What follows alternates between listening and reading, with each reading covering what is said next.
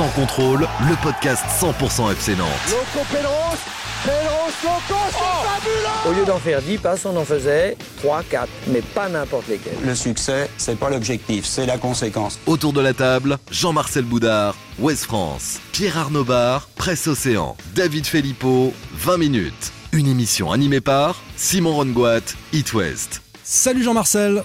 Bonjour. Salut Pab. Salut. Et salut David. Salut Simon. Et salut à tous les fans des Canaries. On a des choses hein, à dire aujourd'hui, messieurs, quelques jours après ce derby. Catastrophe, un scénario de fin de match incroyable. Mais on va pas parler que de ça. Au programme de votre podcast Sans contrôle, trois questions. La première, les joueurs du FC Nantes vont-ils être durablement marqués par la défaite dans ce derby ou pas? L'agent de joueur Moji Baya est-il le directeur sportif officieux du FC Nantes? Et plus largement, est-ce que ça pose problème? Pour les Canaries Et puis à quel poste et dans quel rôle vous préférez Imran Louza, le milieu offensif ou pas d'ailleurs, du FC Nantes? On va en parler. Et si on a le temps, allez un petit coup de gueule au passage sur le comportement de certains pseudo-supporters avant le match du PSG. Sans contrôle, épisode 5. C'est parti. Sans contrôle. L'actu des Canaries a une touche de balle. Et cette première question pour débriefer le derby. On va commencer avec Pierre Arnaud Bar de Presse Océan, défaite 3-2, scénario catastrophe à Rennes. Est-ce que ça va, selon toi, laisser euh, des traces, Pierre Arnaud, pour les joueurs du FC Nantes, cette euh, défaite incroyable? Alors, sur le coup, vendredi soir, je t'aurais dit oui. Parce que euh, on était tous euh, marqués, parce que bah, même journalistes, euh, spectateurs, quand tu as un scénario complètement dingue comme ça, avec un retournement de situation dans les dernières secondes, le stade, euh, la fusion et vraiment les émotions sur le coup, je te dirais oui. Et en fait, maintenant, je me dis que les joueurs de foot, quand même, ont tendance à, à vite zapper. Et je pense que dans le vestiaire, je suis pas sûr que ce match-là va avoir une énorme conséquence pour le vestiaire lui-même. Je pense qu'il passe euh, assez rapidement à autre chose. Je pense que les supporters, eux, vont être plus durablement marqués. David, On a- on avait- D'ailleurs, on a posé la question. Euh, on a posé la question sur le Twitter euh, podcast FC Nantes. Selon vous, pour les joueurs du FC Nantes, la défaite dans le derby à Rennes vendredi sera vite oubliée 12%. Des internautes euh, et des tweetos ont, ont- ont répondu ça. Sera vite oubliée. Laissera des traces 75%. Je pense que les supporters sont marqués quand même supporters, par oui, cette. oui. Mais je, suis match. étonné, moi, par cette Et, grande euh, majorité, parce qu'ils répondent pour eux, les supporters. C'est qu'on va leur en Oui, parler à la machine à café pendant d'eux. des semaines. Eux, ils des. Et, années, mais on a posé hein. la question sur les joueurs. Est-ce que Et il y avait une troisième réponse. Il y avait match vendredi. Il y a 13% qui ont répondu ça. C'est vrai, un peu d'humour, ça fait du bien pour euh, que j'ai voté. dédramatiser ce moment incroyable. Oui, moi je pense que c'est un match qui va laisser des traces euh, dans l'environnement du club. Alors, on l'a dit supporter. Je pense que dans les relations aussi euh, euh, entre Christian Gourcuff et la direction, il a grillé un, jour, un joker. Ça vient en fin de mercato. Où il, Pourquoi il a grillé un joker selon toi, Christian Gourcuff? Bah parce qu'il il s'est opposé aussi à certains renforts. Donc euh, derrière, je pense que si l'équipe devait euh, perdre un peu son rythme, euh, il se met sous pression. euh, Et le derby fait mal dans ce cadre-là, bah, je pense que le derby fait mal au regard du, du, du- du résultat. Et puis, ils se mettent aussi. Il y y a- il y a le match contre Paris là. Si en cas de nouvelle défaite, Nantes peut être vers la 11e, 12e place, qu'on avait à peu près euh, pronostiqué avant. euh, Non, pas tout le monde ici. de matchs. Et on, va, on, peut arriver avec euh, derrière les, les- les matchs de, de- de Dijon et Metz complètement sous pression. Donc je pense que ça peut Ah, être Peut-être pas, sous pression. ça- sou ça pression de quoi? Ça- Sous pression du maintien. Il n'y a Non, pas, non, de, je y a pas parle- de pression. pas- mais je parle pas de pression. Sur la Maintien, je- relation Gourcuff, parle- Kita. mais- Et je parle aussi de- du, du- du classement. Enfin, il ne faut pas oublier que le FC Nantes était cinquième euh, il y, a, il y a une Mais, mais semaine. attends, là, c'est pas la question, Jean-Marcel. Enfin, la question, c'est est-ce que ça va laisser des traces? Est-ce que ça va miner les joueurs? Enfin, moi, je l'ai- j'avais compris oui, la je pense qu'à partir du moment où ça, s'accompagne par une dégringolade joueurs? classement, c'est-à-dire que cette, défaite-là, elle, a, elle- est aussi traduite, énorme elle est impact. aussi traduite dans le classement et le FC Nantes peut rentrer dans Ah le rang sur, le, sur le mois de février et se retrouver euh, Non, mais dans un je, mois je autour suis de la d'accord. 11e place. Je suis d'accord que pour moi, au classement, ce match-là, il est capital. C'est un énorme, euh, c'est un gros virage. Je me souviens, euh, malheureusement, il y a, les podcasts restent. J'avais dit il y a quelques semaines que le FC Nantes pouvait rêver d'Europe. Là, c'est un petit peu. Ah, je suis content que t'en parles. Oui, oui, c'est un petit peu plus compliqué parce que là, ce match-là, en cas de victoire, Nantes revenait à deux points de Rennes, euh, était quatrième, euh, serait quatrième là ce soir. Euh, aujourd'hui et là ils sont euh, neuvième à Voilà. huit- à 8 points euh, de, de Rennes donc euh, sportivement c'est énorme Mais c'est pas la que question, voulais c'est pas la question. c'est quoi la Euh, question mais La parce que que je sinon, voulais sinon- mettre, sinon, après ça. un Nantes-Metz, Pierre Arnaud, après un Nantes-Metz, euh, Nantes perd et puis tu poses la même question. Là, c'est un derby je suis contre Rennes avec toi et c'est dans les dernières secondes. Donc, est-ce que dans les têtes, le fait que ce soit Rennes, dans les dernières secondes, ça va les Eh miner ben, tu vois, durablement moi, c'est ça qui m'ennuie. C'est ça qui m'ennuie, c'est que je pense que pour les supporters, pour l'environnement, effectivement, quand tu poses la question sur Twitter, tu as 70% des, des supporters qui sont meurtris par ce match-là. Parce que le scénario, déjà, euh, de prendre deux buts dans les arrêts de jeu quand tu gagnes et que Ah, ça te fait fou. une défaite au final, c'est complètement fou. Mais ça se passe à Rennes, ça se passe avec des joueurs nantais qui ont chambré en marquant le deuxième but et Ouais. qui se font chambrer. Enfin, j'étais au stade euh, quand il y a le troisième but de Rennes. T'as les Nantais qui sont abattus de chez abattus. Le ciel leur est tombé sur la tête et t'as les Rennais à l'inverse qui sont complètement dingues. Pour les supporters, ça c'est très dur à vivre. Oui, Même nous, mais pour les joueurs. on est là. Mais je pense ça. pas que mais les je pense joueurs- que Mais pour pour les joueurs- et c'est le regret que j'ai, je pense qu'ils sont pas forcément marqués par ça. Aujourd'hui, t'as qui? T'as un Abdoulaye Touré, peut-être un Imran Louza, qui ont été formés au club, qui vraiment, pour qui la notion de derby est importante. Le match contre Rennes euh, Mm. euh, marque quelque chose. Mais sinon, je pense que pour la plupart du groupe, leur discours, c'est ça c'est on a passé une mauvaise nuit, on s'est réveillé et on passe sur le match de pas Paris. moi, je- Moi, je C'est- pense que sincèrement, il passe vite à autre chose. Ouais. Franchement, que il je veux passe dire, vite à autre chose. Je suis plutôt d'accord avec ce que tu as dit tout à l'heure. En plus, il y a un élément important, il manque des joueurs cadres en Mm. ce moment dans cette équipe, des joueurs Oui. qui vont revenir. Giroto revient contre le PG, Palois est censé revenir euh, la semaine prochaine. Apia n'était pas là lors de la fin de match puisqu'il Mm. s'est blessé, il a été remplacé euh, par le jeune Prado. Ce sont des joueurs cadres qui n'étaient pas présents sur ce match, qui n'étaient pas sur le terrain. Et je crois pas que les joueurs, je pense que sincèrement, en plus un derby pour eux, pour beaucoup Ça de joueurs, ça représente plus grand chose. Donc que les supporters soient quand traumatisés. on a vu l'investissement ok. d'Alban Lafont Mais sur oui. ce match-là. Je suis pas d'accord que ça Non, représente pas pas- quand les joueurs sur le pas terrain. je- je peux- il- il- Non, Non, mais, mais c'est moins que pour des as- joueurs formés au club, Jean-Marcel. Bah, non, je, je- je suis pas d'accord. Quand Abdoulaye, oui, ça peut Abdoulaye Touré. Non, mais les autres aussi. Mais je vois pas pourquoi quand tu perds comme ça dans les conditions où tu perds, que si t'es joueur de foot, tu peux pas l'accepter, même Mais si je dis pas qu'ils l'acceptent, mais je dis qu'ils vont passer à autre chose. Voilà. Objectivement, je te dirais, euh, ce qui peut venir- nourrir ça, c'est que c'est c'est un match qui est passionnant parce qu'on peut dire tout et son contraire. C'est-à-dire Ouais. jusqu'à deux minutes de la fin, Ouais, on aurait sûr. pu dire que c'était une victoire tactique de Christian Gourcuff sur Et que Julien c'était quasiment On un match référence de Nantes. Et que c'était Ouais. un match référence de Nantes. Ouais. Et Ah, voilà. on, on- on- on peut effectivement tout dire. Même sur la rentrée d'Abed, elle, elle- elle est discutable. Il y a des, il y a des choses à, à crédit. Mais en même temps, je pense que ce match-là, euh, il, y a, il y a des choses, euh, notamment sur ces- la gestion de ces deux dernières minutes, sur le manque d'ag- d'agressivité, sur les responsabilités engagées de certains joueurs. Si derrière ça se traduit par une déliquescence au classement, c'est un match qui fera référence et qui peut donc laisser des traces. Il y a un Ah, avant et un après. C'est déjà un match qui va rester dans l'histoire de, des derbies. Je pense qu'on s'en souviendra encore, euh, comme on se souvient du but de dos euh, euh, lors Mm. de la dernière victoire Et de Nantes à Rennes en dans la foulée. 2013. Voilà. On se souviendra de, de ces deux buts. Enfin, le scénario de perdre comme ça, c'est déjà énorme. Enfin, moi, j'ai le scénario de, de Manchester euh, Bayern en Ouais. 99 euh, avec euh, voilà le, le retournement de situation pareil. Finale de Ligue des Champions, c'est autre chose. Mais, Mais, là, c'est un derby. Oui. Mais, on glisse je- à nouveau Pierre Arnaud vers. Non, mais je suis on de- s'en souviendra, nous les suiveurs, Voilà, mais les supporters, joueurs. etc. Et, et je pense, je suis d'accord comme Les joueurs, Jean-Marcel. Moi, que- je pense qu'ils vont passer à autre chose et je Voilà. suis très étonné des 80% de, de, de 75 Parce que c'est les personnes. supporters Mais qui ils répondent pour eux. Ils répondent répondent pour eux. la joueurs. question, c'est pour les joueurs. Et Ouais, c'est vrai ouais. que c'est. En plus, il y a deux matchs là dans la même semaine. euh, Il y a une actualité qui va bouger, des choses qui vont se passer dans le club, des retours, etc. Mais quelque C'est une, part- c'est une lessiveuse, hein, la Ligue 1. Non, donc mais quelque part, c'est pas plus mal. hein. Et si on était là avec les joueurs, euh, on était en conférence de presse hier avant le match du PSG. Si les joueurs étaient là, vraiment, on s'en remet pas. Cette défaite contre Rennes, c'est terrible. On serait là à dire euh, et les Sauf gars, vous le êtes classement pro, va- vous êtes pro, vous le- êtes le- passé, le- vous devez le- passer à autre chose. Le hein. classement Enfin, vous rappellera, avant d'aller affronter Dijon, que ce match de Rennes-là a une conséquence importante et et, qui vous jusqu'à la met fin de la sous saison, pression. il va manquer 3 Bah, points. comme bah, Bordeaux, comme le match de Bordeaux en fait, c'est trois Ah, je suis points que pas t'as sûr pas pris. Si tu joues entre la 10 et la 12e place, c'est pas grave. Si à la fin, par hasard, tu refais une bonne série et que t'es pas loin de l'Europe et que tu meurs à 3 petits points de, de la qualification, tu te diras merde. Mais sans trois ça, je veux dire, Rennes, pour garder euh, le fil d'une saison, c'est pas pareil quand on aborde. euh, il faut aller gagner des matchs quand vous êtes cinquième, vous êtes forcément il y a, il y a un côté adrénaline un peu plus fort, surtout quand vous avez démarré le championnat fort et c'est compliqué de pouvoir remonter quand on est sur une pente descendante. En ce sens-là, ça peut laisser des traces. Mais tu n'es pas sur une pente descendante dans tous les domaines. Euh, les observateurs rennais, j'étais hier soir euh, dans, dans l'émission avec euh, David Thomas du Télégramme qui disait à la 94e, victoire de Nantes, rien à dire. Elle était. Rien à dire. Tu peux t'appuyer là-dessus quand même quand tu es le FC Nantes, sur ce que tu as su produire euh, chez euh, des Rennais qui sont troisième du championnat, qui sont Mais tu très performants en ce moment. Derrière, tu prends Oui, mais dans le coup- oui, mais évidemment, mais si tu es, si t'es dans l'après, tu te dis, À on a- l'inverse- c'est la fin qu'on doit changer, mais les 95 étaient cohérentes. À l'inverse, t'écoutes les Rennais, là aujourd'hui ils disent euh, c'est notre saison. Tous les journalistes sur mais Rennais le le disent. soir même, ils Bah disaient oui. mais ce match-là on c'est doit pas pas la le première gagner, on fois doit où le ils ont retourné des situations complètement improbables. C'est pas préfère- hasard. Bah non, Ah c'est un pas on n'a pas dit que c'était un hasard, mais il y a quand même de, ce- tu peux t'appuyer sur le contenu euh, côté nantais de ce que tu as fait. euh, Je suis sur, pas sûr le que le, le FC Nantes, euh, parce qu'ils ils perdent aussi contre Bordeaux dans les dernières minutes, même s'ils étaient en infériorité numérique, je suis pas sûr qu'ils abordent les derniers quarts d'heure de la même manière qu'ils ont abordé les deux derniers matchs. Si on se pose quelques jours en arrière, on pense que Nantes va prendre une tôle Ah, contre, le Stade bah oui. Rennais parce que t'as pas ta défense habituelle, que Rennes est en pleine pas oublier bourre, donc- ça. Bah oui. Faut pas oublier ça. C'était quand même Krine, euh, Wagé dans l'axe, euh, des joueurs qui avaient. Enfin, Krine, c'est quand même pas son poste de prédilection, hein, même s'il a joué en, en Slovénie, je crois, à ce poste ou en Italie, je sais plus.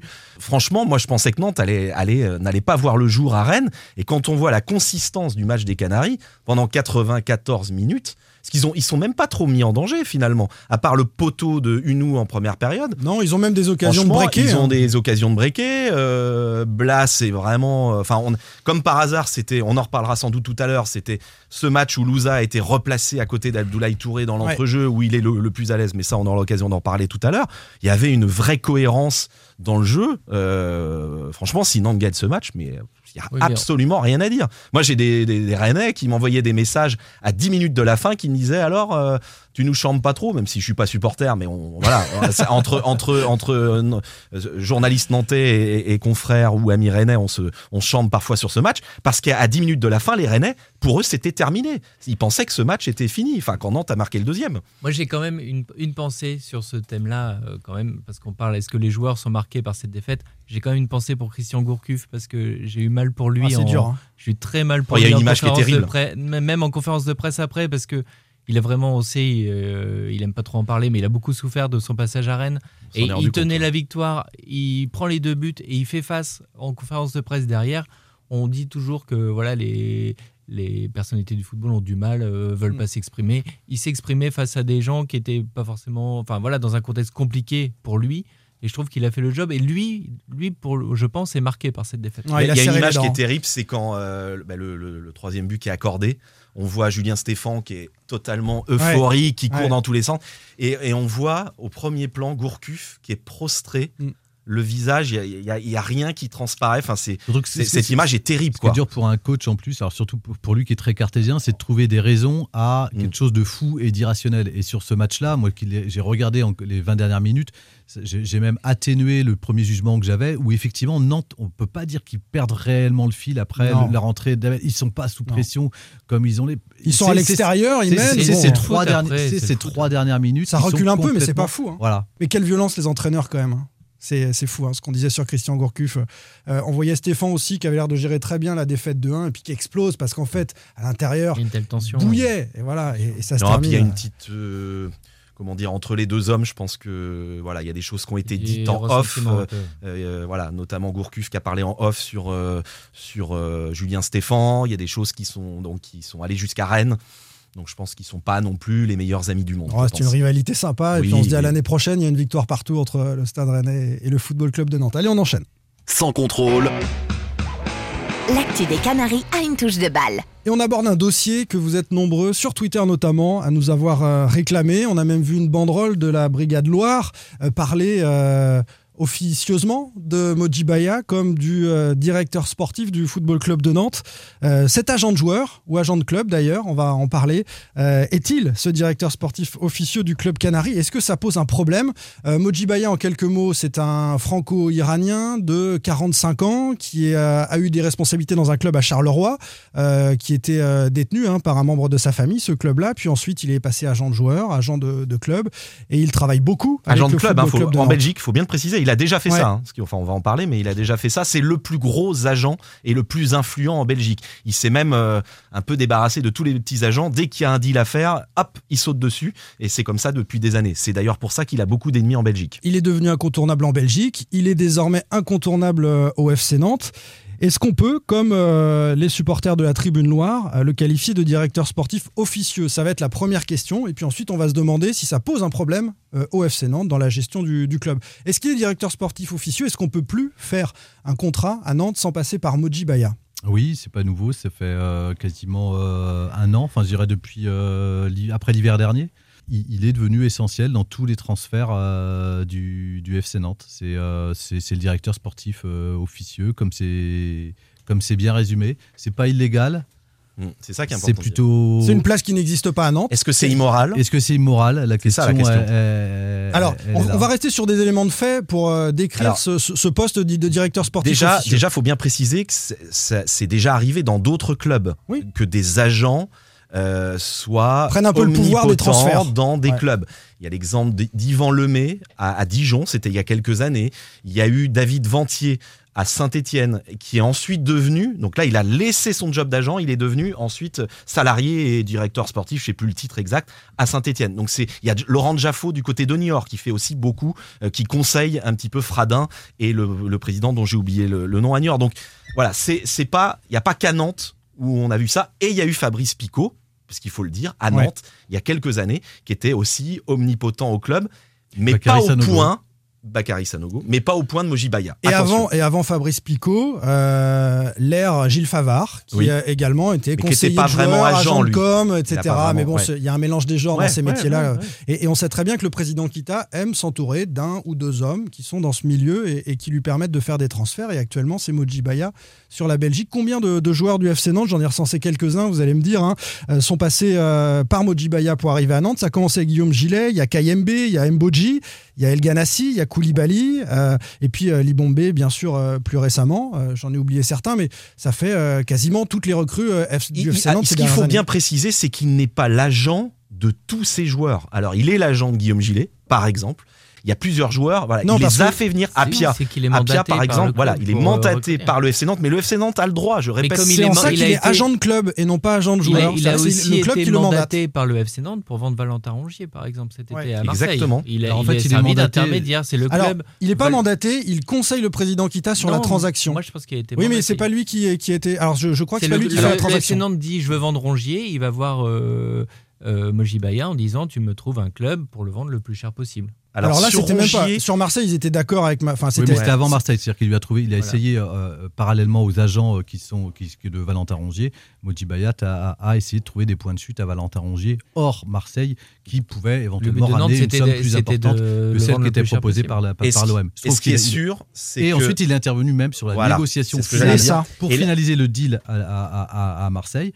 Donc Ouais. effectivement, c'est c'est légal. Le club dit à un moment, euh, plein de clubs le font, euh, on est confronté à un deal qui est compliqué dans un minimum de temps. On délègue notre responsabilité à quelqu'un. Où ça devient un peu plus compliqué, où on se pose des questions, c'est que c'est effectivement toujours la même personne qui l'a. Et pourquoi le service juridique ne, ne le fait pas Mais après, c'est le travail d'un qui- directeur sportif, c'est ça un directeur sportif. ou, ça ou d'un négocie service juridique d'un club, mais dans ces cas-là, c'est le monde du foot en général, où, où, je- je- pour, pour moi, mais là c'est plus un avis personnel, entre les présidents, les directeurs sportifs et les agents des joueurs, je ne vois pas pourquoi on a ramené un tas aujourd'hui d'intermédiaires euh, qui peuvent à la fois intervenir pour le club vendeur, le club acheteur, le joueur, parfois avoir la double casquette, puisque tout ça est au- autorisé, ce qui permet aussi de déclarer les, les- les- les charges euh, en France. Donc il y a des avocats aussi maintenant qui font Qui ça. font ça, J'ai vu ça dans l'équipe. Mais ce qui est sûr, c'est que euh, Jean-Marcel l'a dit, on peut se demander pourquoi le service juridique du FC Nantes ne, ne fait pas ça, pourquoi pas Franck Kita également, qui est le directeur général délégué du club. Ce qui est sûr, c'est que Moji Baya, vous pouvez en parler, enfin moi j'ai l'occasion de travailler sur ce dossier en ce moment, tout le monde dit, tout le monde s'accorde à dire, tous les agents français qui le connaissent très bien, des gens du milieu, c'est un exceptionnel facilitateur de deal. Il connaît par cœur l'écosystème du foot.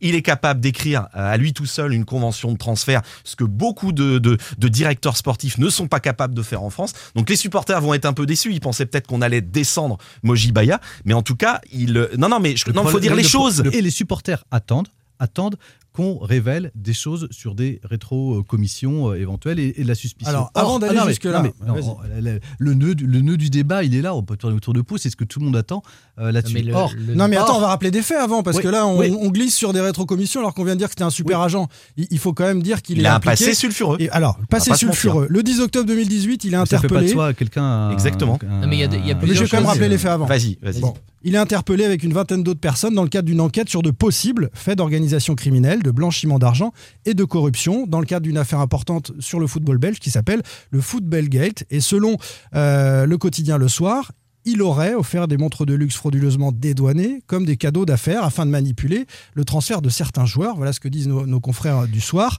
Il, il est rarement dans les médias, vous, vous l'avez certainement remarqué. Bah, encore moins depuis euh, ce qui s'est passé en Belgique. Exactement. Donc cette interview est, est précédente. Elle est de 2017 chez nos confrères de la RTBF au micro de Mariam Sabag. Il est plutôt à l'aise et, et plutôt drôle même. Certains le trouveront drôle. À la base, vous êtes universitaire. Qu'est-ce qui vous a poussé à devenir agent de joueur? La réponse, tout le monde l'attend. L'argent. Euh, J'ai entendu parler que vos mé- méthodes sont un peu crapuleuses. Quelles sont les concessions que vous avez faites pour arriver à vos buts? Euh, J'ai dû coucher avec des joueurs. Ah, c'est bien de savoir ça. C'est une boutade, c'est une blague. Mais euh, non, j'ai pas dû faire de, de concessions particulières.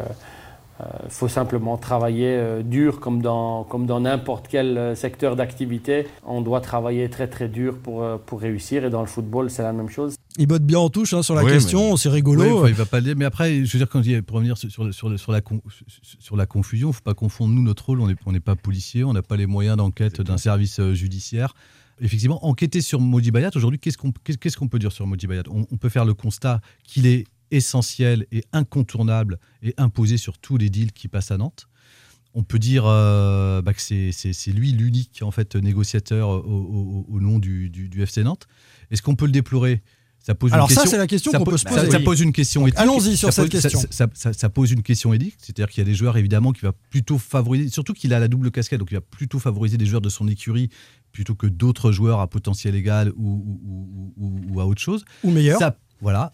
Mais on peut aussi euh, se réjouir qu'il a trouvé des portes de sortie à certains joueurs que le FC Nantes n'aurait sans doute peut-être pas trouvé tout seul en point de chute, voire il a été chercher des deals qu'il a pu monter comme l'opération Alban Lafont que d'autres n'auraient pas eu euh, l'idée. Simon Moses, Moses Simon, c'est aussi lui.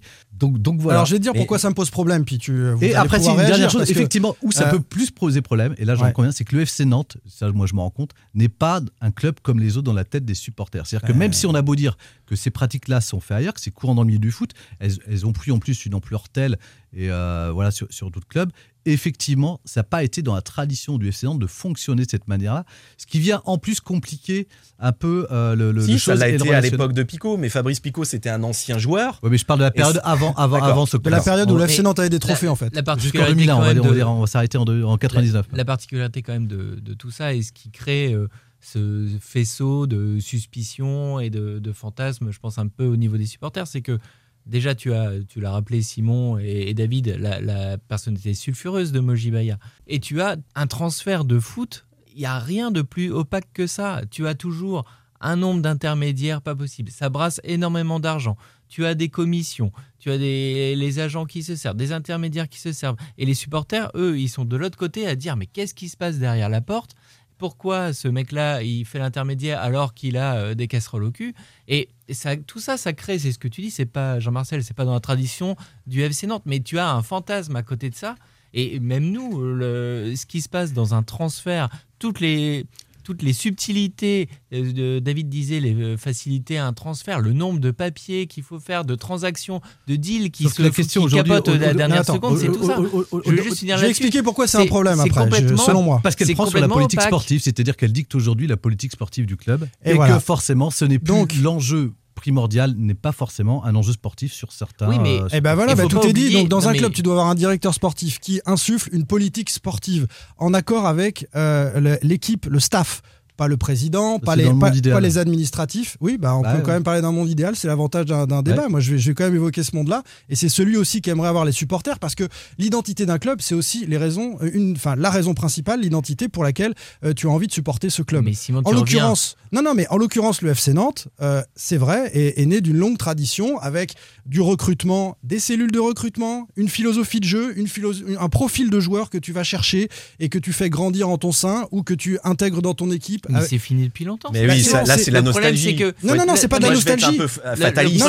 Je termine juste, je termine juste là-dessus. Et que euh, à partir du moment où euh, la, la décision du choix de recrutement d'un joueur ne se fait pas sur sa capacité à entrer dans l'équipe, euh, dans la philosophie du coach, dans la philosophie du club, mais parce qu'il est dans le portefeuille d'un agent qui a pris euh, une grande place dans ce club et qui place ses joueurs, ça a beau être un excellent agent, un excellent facilitateur de, de transactions, c'est vrai qu'on est, on est très très loin d'un modèle qui, qui peuvent donner aux supporters une raison d'être supporters de Nantes. Sinon, c'est un club banal, comme disait Un Jean-Marcel, exemple, comme un autre. sur ce que tu viens de dire, un exemple précis. Renault et Mon, on va être très concret.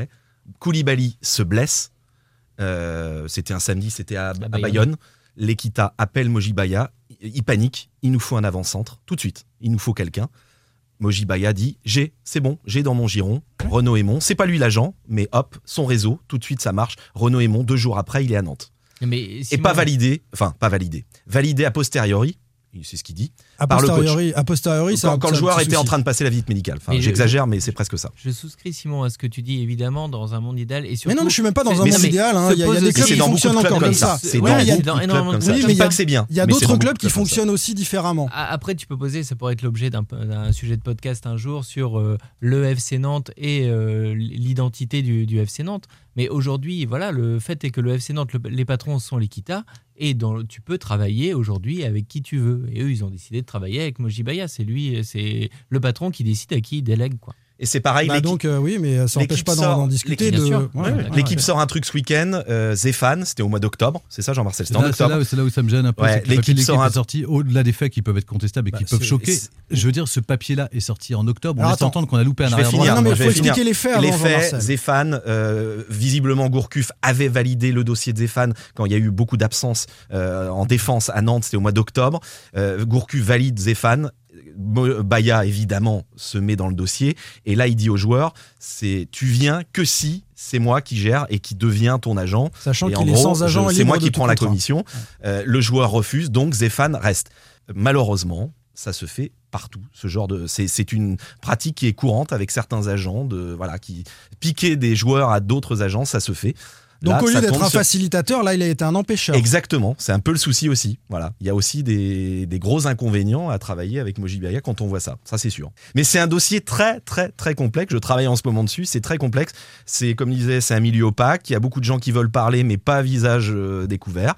Voilà, l'argent est devenu, est en train de. de- Après, il y a une question. Donc, donc alors, je vais au bout De parce demain que sur- là vous êtes un peu hypocrite les gars. C'est-à-dire que vous êtes en Mais train non, de me dire ah ça fonctionne comme ça, on peut rien faire. Donc Mais on peut rien l'avenir, faire. l'avenir c'est des agents de joueurs qui sont directeurs non, sportifs dans non les parce clubs. que la Non, FIFA non, veut, non. veut foutre son nez là-dedans justement. Oui, mais vous, Ils veulent ça changer. convient, a priori. Mais j'ai pas dit, on n'a pas dit que ça nous on n'a pas dit que ça convenait. on a euh, dit que aujourd'hui non, c'est comme ça. on fait- on relate les le monde faits, de la finance, ce que tu veux, c'est comme ça Non, parce que je, hein. je- viens de dire en début d'introduction qu'il fallait nettoyer et, en- et enlever les intermédiaires, en tous les cas ceux qui représentent les clubs. Après qu'il y en ait à l'intérieur, moi par exemple, qu'un directeur sportif demain soit intéressé ou qu'un recruteur soit intéressé sur un joueur qui trouve et qui rapporte tant au club, je veux dire, ça se fait d'autres entreprises commerciales, je vois pas pourquoi. sur ça- un ça me- joueur qui trouve, pas sur un joueur qui est dans son cheptel de joueurs entre guillemets. Oui, sur un joueur que, bah, sur un joueur que tu, tu trouves ou que tu ramènes grâce à, à toi. Mais je- non, c'est quelqu'un, ça peut être quelqu'un du club. Dans ces cas-là, l'idéal c'est qu'il soit salarié du club. Donc, euh, je dis qu'un directeur sportif demain, s'il devait toucher euh, à peu près un pourcentage sur des, des- sur, des options qu'il a fait. Sur... D'ailleurs, il faut savoir que c'est, illégal pour les entraîneurs Ouais. et que Bordeaux s'est fait épingler en début de, de cet été vis-à-vis du contrat de Paolo Le, Sousa. le président, l'ancien président de Monaco, touchait justement euh, sur chacun des transferts et ça a un petit peu pollué aussi la politique des transferts monégasques. Oui, parce que... la question que ça pose, c'est qu'à un moment, on peut privilégier le transfert. Voilà, il y a ce Eh qu'on oui. appelle un conflit d'intérêts qui est de toute façon qui va jeter la suspicion sur tel ou tel choix à un moment. Bon, on en Mais reparlera ne en tout dis cas. pas qu'on accepte ça sans. Euh, voilà. euh, je- Non, non, mais Nous, sinon on il n'y a essaie pas de débat. Bah, relater c'est des comme faits. ça, c'est le Non, non, du mais on relate des faits, donc, mais- c'est pour Oui, ça que- mais c'est- Moi, je suis un peu on- fataliste sur le monde du foot. Je vais Voilà, pas on mentir, ça fait simplement 15 ce ans qui que se je suis passe dans dedans et oui, je. Non, mais on peut décrire ce qui se passe dans le milieu de foot, ça veut pas dire qu'on y souscrit. mais Exactement. On, on- on décrit ce qui s'y passe. On enchaîne, messieurs. Dernière question. Imran Louza. Sans contrôle, L'actu des Canaries a une touche de balle.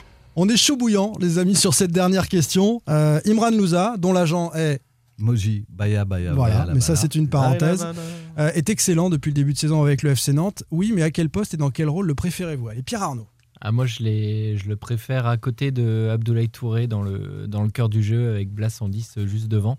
C'est l'association euh, déjà Louza Blas, j'aime beaucoup. Je trouve que le fait de l'avoir à côté de Abdoulaye Touré, ça le libère Touré de une sorte d'obligation pour lui de construire le jeu. Ça le cantonne un peu à la récupération et je le préfère comme ça.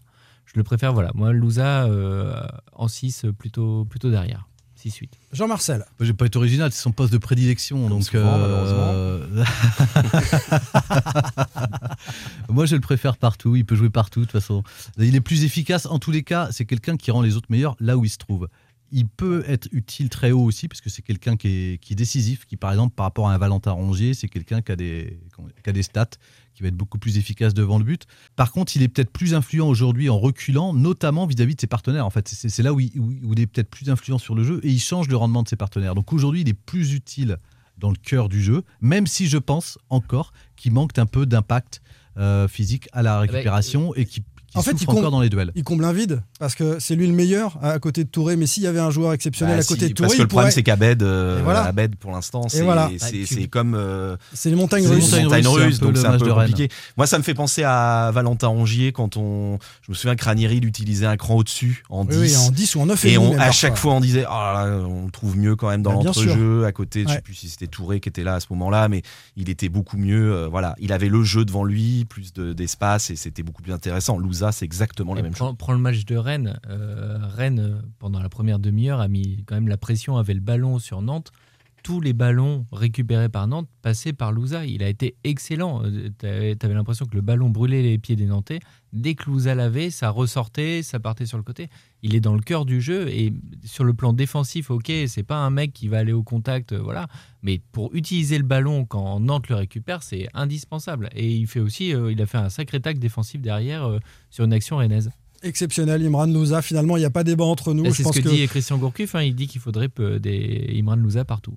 Mais Il y on avait en a- plus de débats avant. hein. Mais il y en a C'était- C'était qu'un. plus animé. Il y en a qu'un Sur Nantes, à Imran Louza. Euh, on va pas avoir le temps. Je vais pousser un petit coup de gueule, mais on le fera une prochaine fois sur la, la- la bagarre entre supporters nantais parisiens en avant-match. Euh, certains pseudo-supporters, plutôt des imbéciles. Et est-ce que ça peut avoir comme conséquence dans le monde ultra, sur l'image des ultras qui euh, euh, ont beaucoup de revendications par ailleurs? Je pense que ce sera l'objet d'un bon débat une prochaine fois dans Sans contrôle, messieurs. C'était la fin de l'épisode 5. On, a- on s'est bien amusé Ouais. Ouais. C'est très bien. Ça te transpire un peu là. À on la est- semaine prochaine. C'est donné. Hein. Salut. Sans contrôle, le podcast 100% digital. Proposé par les rédactions de 20 minutes, Ouest France, Presse Océan et It West. Allez.